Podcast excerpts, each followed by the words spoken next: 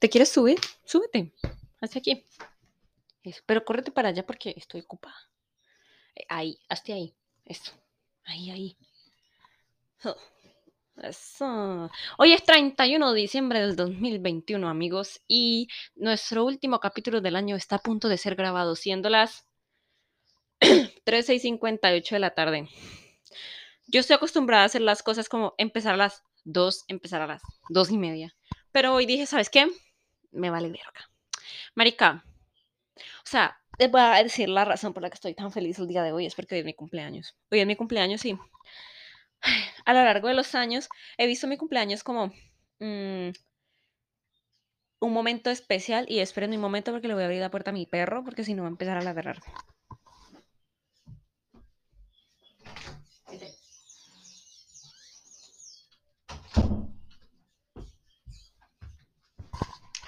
En fin, entonces yo he mi cumpleaños como un evento especial y en los últimos años había empezado a tener una sensación como de que realmente era tan especial como yo creía que era.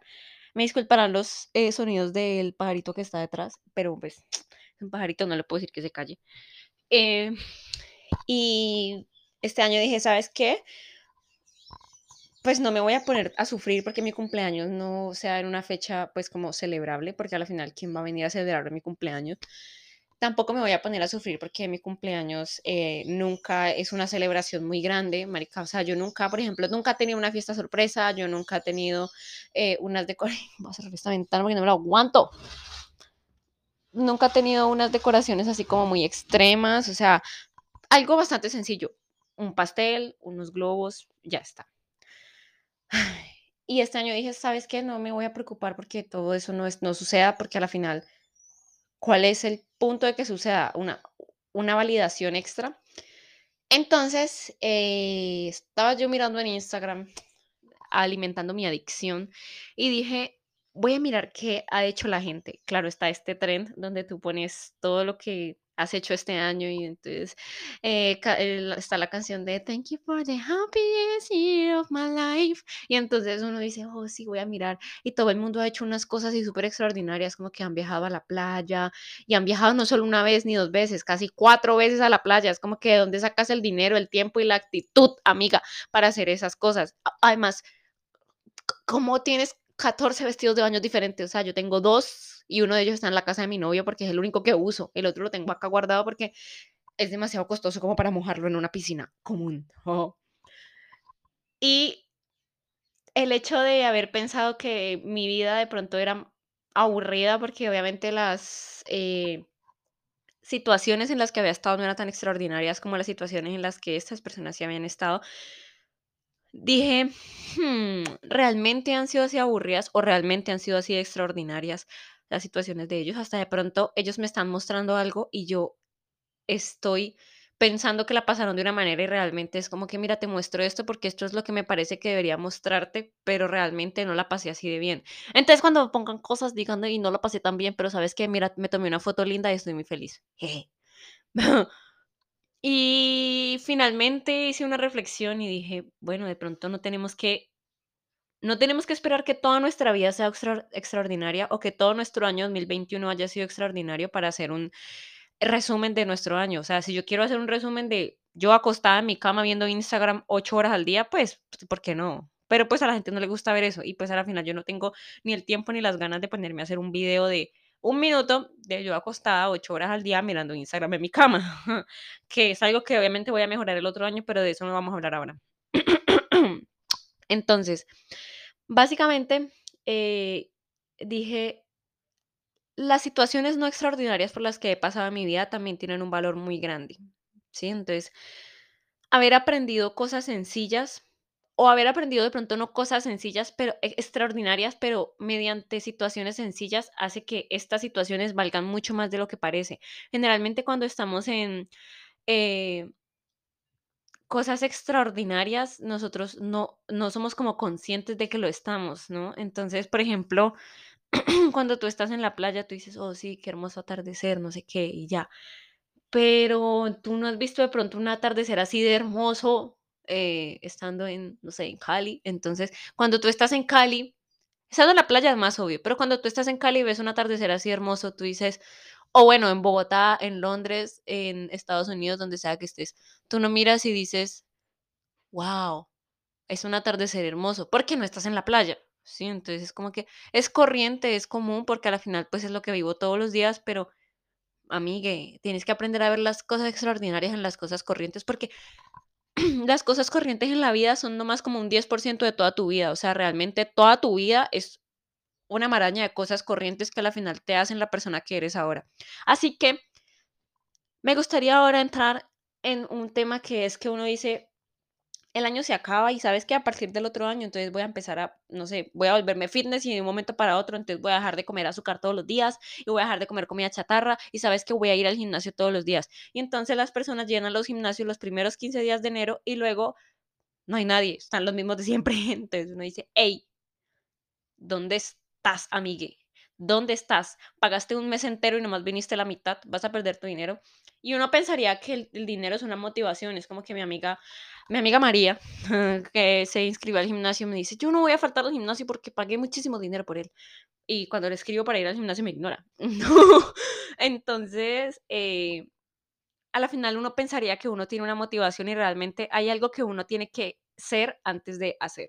Que eso lo habíamos hablado en el anterior capítulo sobre los hábitos, que si no lo has escuchado, amor, estás en nada.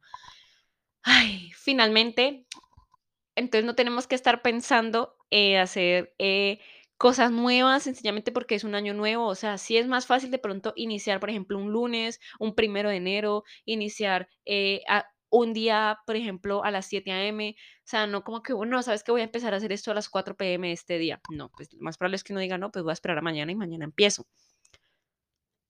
Y es un paso mental, porque finalmente uno cree que va a funcionar y al final no funciona. O sea, uno tiene que empezar cuando pueda empezar. Es como que, ¿para qué vas a esperar que sea primero de enero? ¿Por qué no empiezas el 23 de diciembre a entrenar y al final el primero de enero ya tienes, son siete, eh, ocho, ocho días de experiencia en el gimnasio y lo más probable es que te sientas mejor, ¿sí? Entonces, pues ya. Entonces la sensación de esto de, de a- nuevo año, nuevo yo, es un pajazo mental y estás procrastinando sencillamente los objetivos que tienes, ¿sí? Entonces, como que sabes que eso lo voy a hacer el otro año. Y procrastinar se siente bien. O sea, ah, ah, se siente bien porque en el presente estás tranquilo. Pero lo único que estás haciendo es que tu yo del futuro entra en pánico cada vez más. O sea, les voy a contar un secreto. Hoy yo tenía que entregar un trabajo de la empresa de, en la que trabajo y no he hecho nada. Y es un trabajo muy largo que me lo dejaron en abril y no he hecho nada. Y lo procrastiné hasta el día de hoy. Dije, ¿sabes qué? No lo voy a hacer. No lo voy a hacer. Ya está. O puede ser que sí lo haga. No lo sé. Eventualmente lo solucionaré. Pero no es divertido. O sea, estoy tranquila aquí porque ya decidí que eventualmente lo solucionaré. Pero hay gente que no dice eso y sencillamente procrastina las cosas. Entonces, procrastinar para estudiar en un examen es divertido porque yo creo que no. O sea, realmente creo que no. ¿Y qué les digo yo? O sea,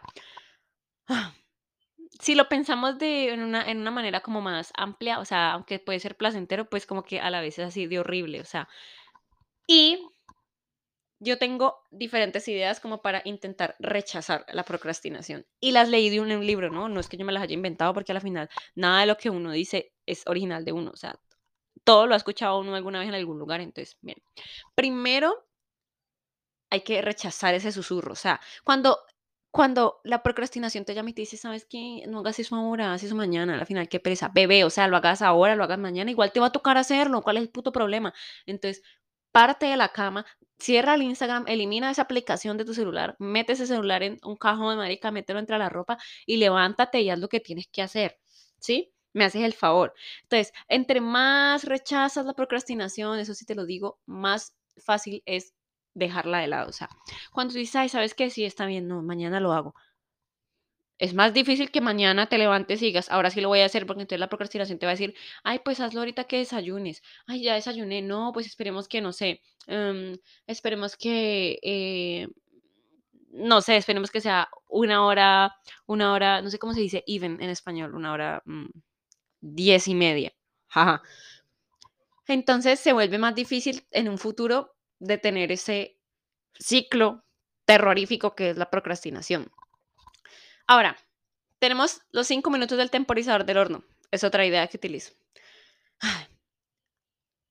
Eso es hacer un trato con uno mismo, como de hacer las cosas por al menos 5 minutos. O sea, no quiero hacer esa tarea que tengo que hacer, pero puta madre la tengo que hacer y no quiero procrastinarla más porque finalmente sé que en algún momento lo voy a tener que hacer o voy a sacar un cero.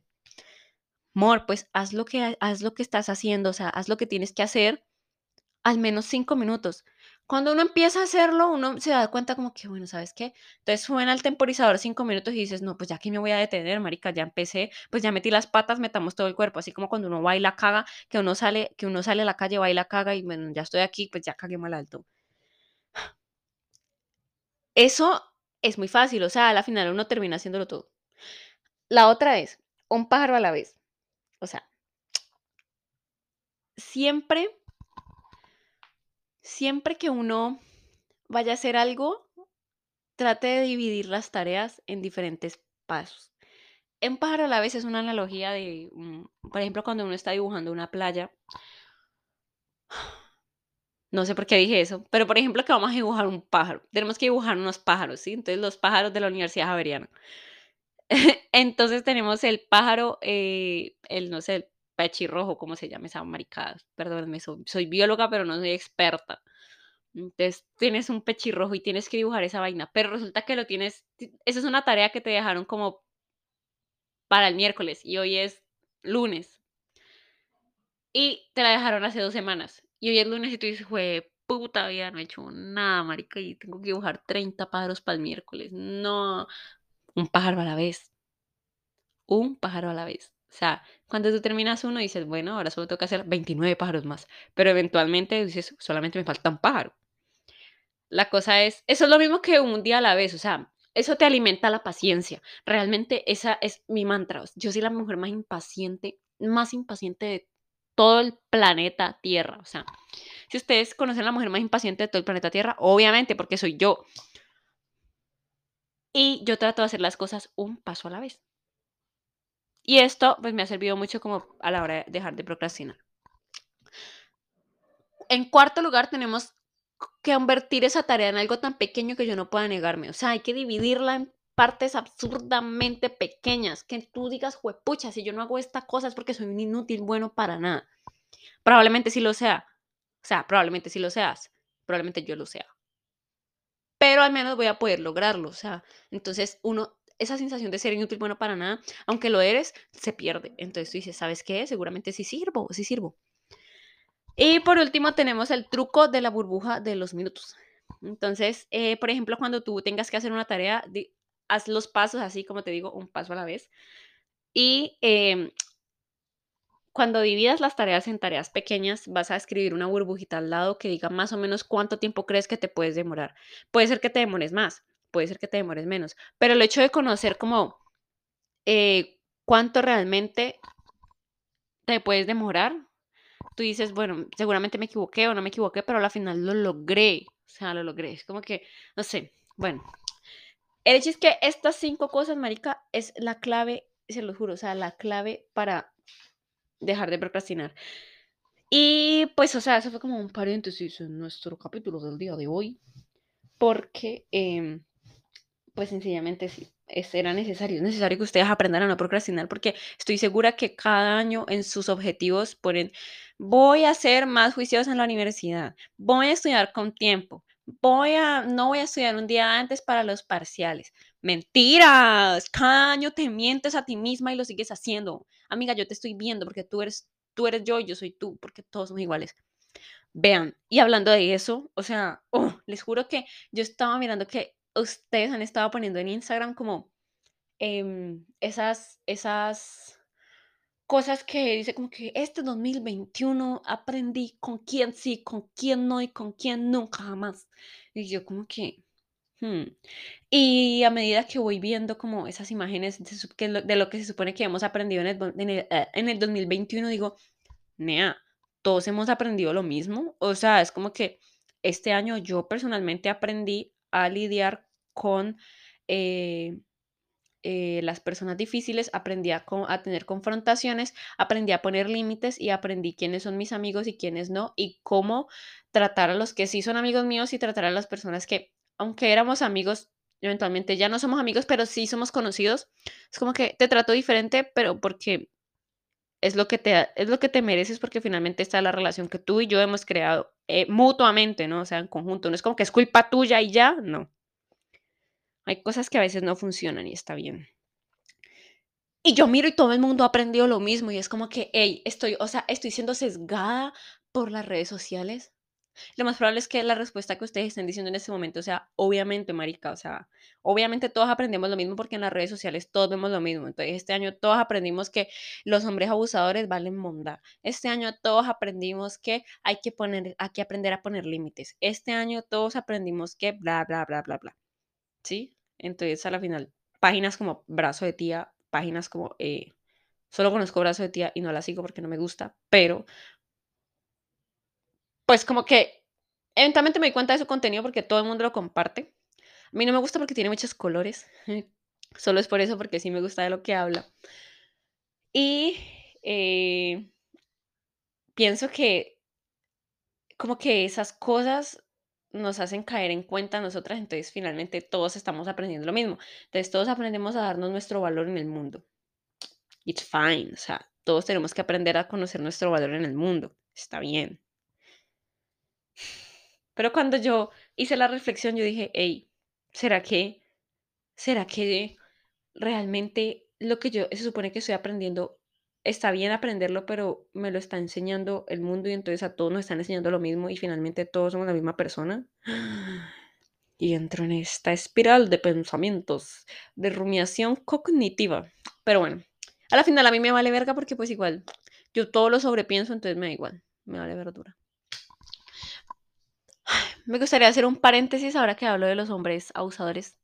Ay, me parece chistoso. Hoy, hoy iba para el gimnasio. Yo camino al gimnasio y cada vez que camino, mm, las personas, los hombres, que son unos idiotas, buenos para nada, y no me vayan a reportar, pues, porque tienen pipí.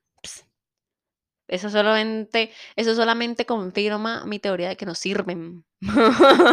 Mentiras, no. Pero pues, no, miren, escuchen. Yo voy al gimnasio. Los hombres en moto hombres en moto, marica, cada vez que pasan por el lado de uno le pitan a uno como si, yo no sé, o sea, yo, yo no sé, tengo, tengo, tengo teorías. Es como que me pitas para que yo sepa que tú existes, ¿sí? Pero con qué fin, o sea, tú esperas que, que, que tú me pites y yo te mire y diga, ¿sabes qué? Montame en esa moto y dime para dónde es, pa cómo es, cómo sería. No, eso no va a suceder. Entonces, yo creo que eso no, o sea, y tú lo sabes, porque al final no paras. Yo creo que es como un tipo de validación, es como que, mami, te pito para que tú sepas que yo existo y que sepas que eres bella. Amor, o sea, si tú eres de, si tú tienes una moto y eres de los que haces eso, papi, estás quedando como un, estás quedando como un estúpido. O sea, estás quedando como un estúpido. Es más, están los estúpidos y luego, ay, tú estás tú. O sea, eres más que un estúpido. Entonces, yo, cada vez que voy al gimnasio me toca enfrentarme con esto. Y yo digo, pana, estoy harta. Estoy harta de existir harta de ser mujer, harta de ser una mujer bella, o ni siquiera, o sea, sí, o sea, uno ni siquiera tiene que ser así súper bello, así como perfecto como Kendall Jenner o Gigi Hadid, uno tiene que ser una persona promedio, con una licra en la calle, ya. Porque ahí ni siquiera son unas licras así como que yo diga, no, pues es un chorcito. No, los hombres uno idiota, o sea, ellos ven una, una vaina ahí con forma de mujer, médica, puede ser, puede ser un, un, una silueta con forma de mujer. Y yo ay, sí, qué rico, y se les ni siquiera les para el pipí. Pero bueno. Fin del paréntesis, necesitaba desahogarme y sacar esto de aquí. Entonces, continuemos con lo de los objetivos. Eh, ya hablamos de que todos aprendemos lo mismo. Entonces, todos estamos aprendiendo lo mismo siempre. Todos tenemos casi siempre los mismos objetivos. Obviamente, eh, está parafraseado diferente, pero me parece que, a mí me parece que todos somos iguales. O sea, tú y yo somos la misma persona. Y y, y, y son, con, o sea, estamos sesgados por, por, conceptos que nos han enseñado a lo largo de la vida. Y es completamente normal, no tiene nada de malo. No tiene nada de malo que todos aprendamos lo mismo, no tiene nada de malo que todos tengamos los mismos objetivos. Está bien, está bien está perfecto. Ay. Pero porque si todos tenemos los mismos objetivos, ¿por qué unos los logran y otros no? Vea, vea, vea, vea. ¿Ustedes alguna vez han, han, sentido eso como, como, que, como que ustedes, por ejemplo, voy a dar el ejemplo del gimnasio porque es que, o sea, eso está muy cerca de la casa. Entonces, em, yo voy al gimnasio ¿cierto? Al principio, parce, que chimba el gimnasio, me voy a poner bueno, no sé qué, voy a ser más fuerte, me van a salir abdominales, bla, bla, bla, bla, bla. Y uy, sí, que chimba los tres primeros días, como saludablecísimo. Ok. Mentiras. Hay algo que se llama, bueno, no sé, es un concepto que se llama la cinta de correr hedónica uno se la pasa subido en esa cinta de correr. Y esto también está muy ligado a lo que les hablaba antes de que tenemos que aprender a tener experiencias corrientes más allá de las extraordinarias, por lo que la vida es 10% extraordinaria y 90% corriente. Entró mi empleada. Ya como que no van a hacer nada aquí. Estoy ocupada. Estoy ocupada. Ay, ya voy.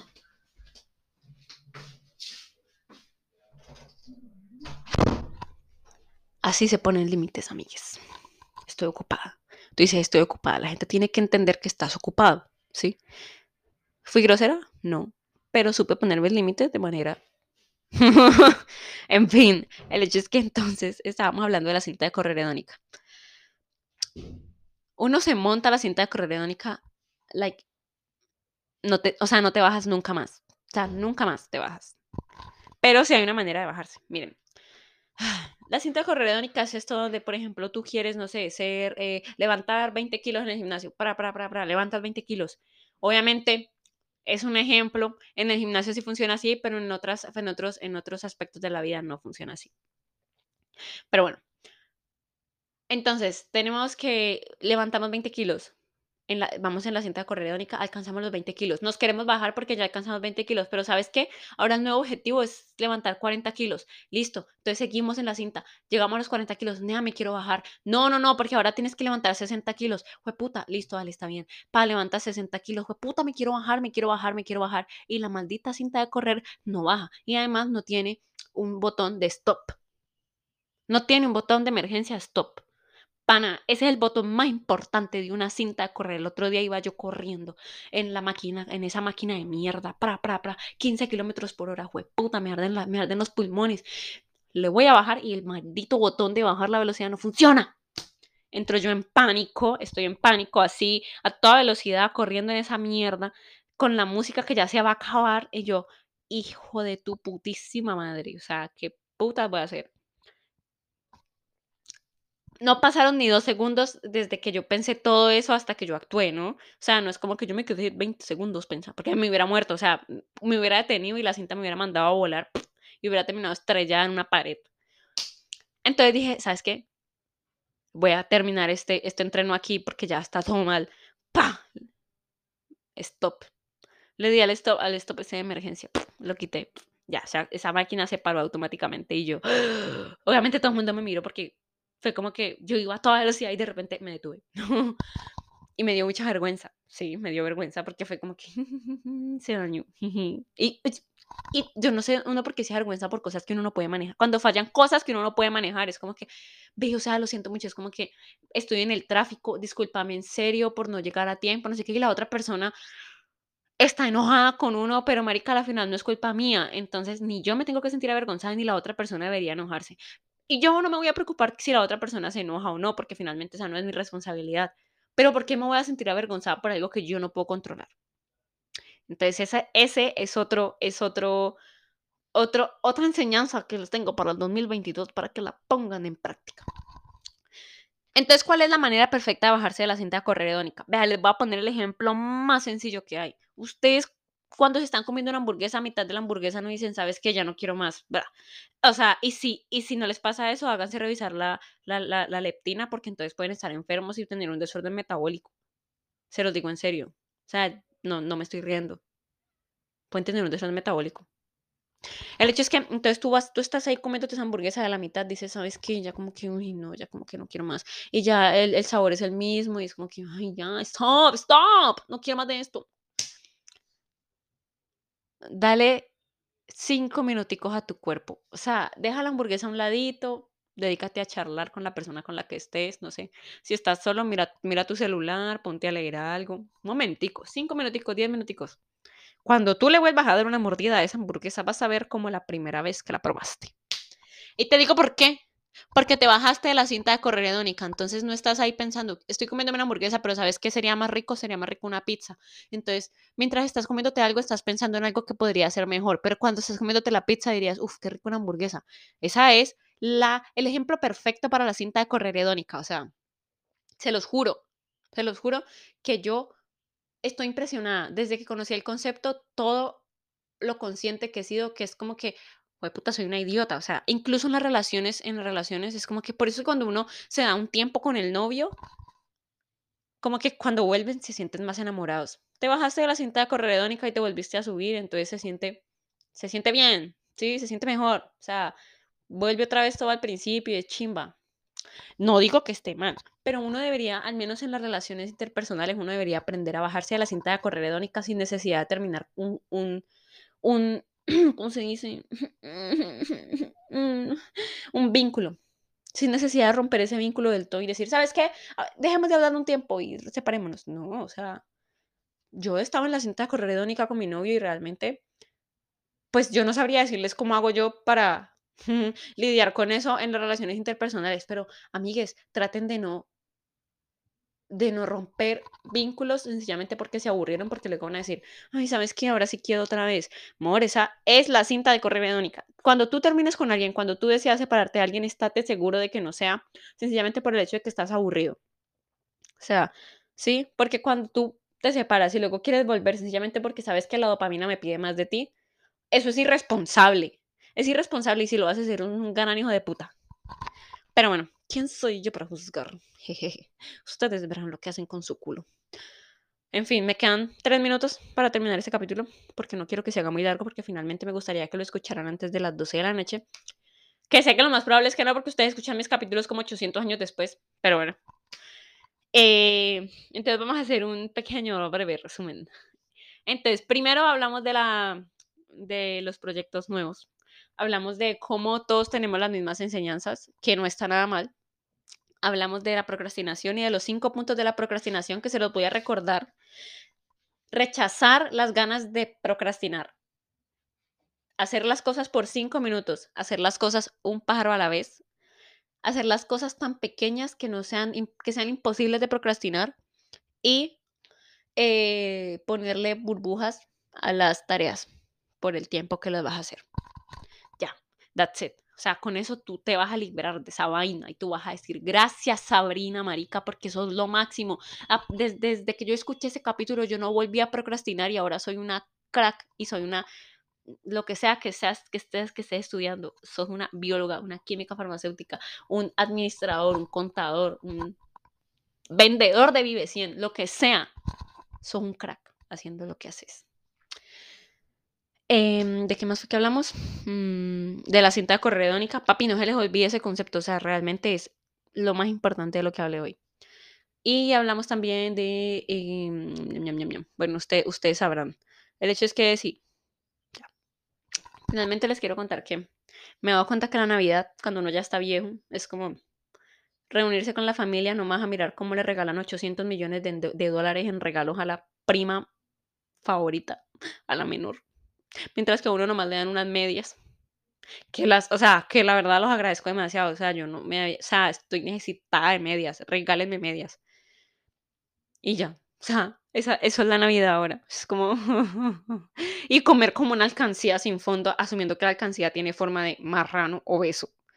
Así. O sea, ya. eso es la Navidad últimamente. Finalmente, pues nada. Espero que me escriban que feliz cumpleaños, así sea atrasado, porque nadie nunca me escribe feliz cumpleaños. Pues, o sea, mentira, sí. Pero desde que lo quité de mi Facebook, marica, nadie me escribe feliz cumpleaños. O sea, solamente como las personas más cercanas, que son las más importantes. Que las adoro con todo mi corazón. Gracias. A mi perra le quiero agradecer también porque ha hecho de este 2021 el año más hermoso de mi vida. A mi perro, porque ha hecho de este 2021 el año más hermoso de mi vida. A mi familia, porque me han sacado más canas, marica, que mis dos perros juntos.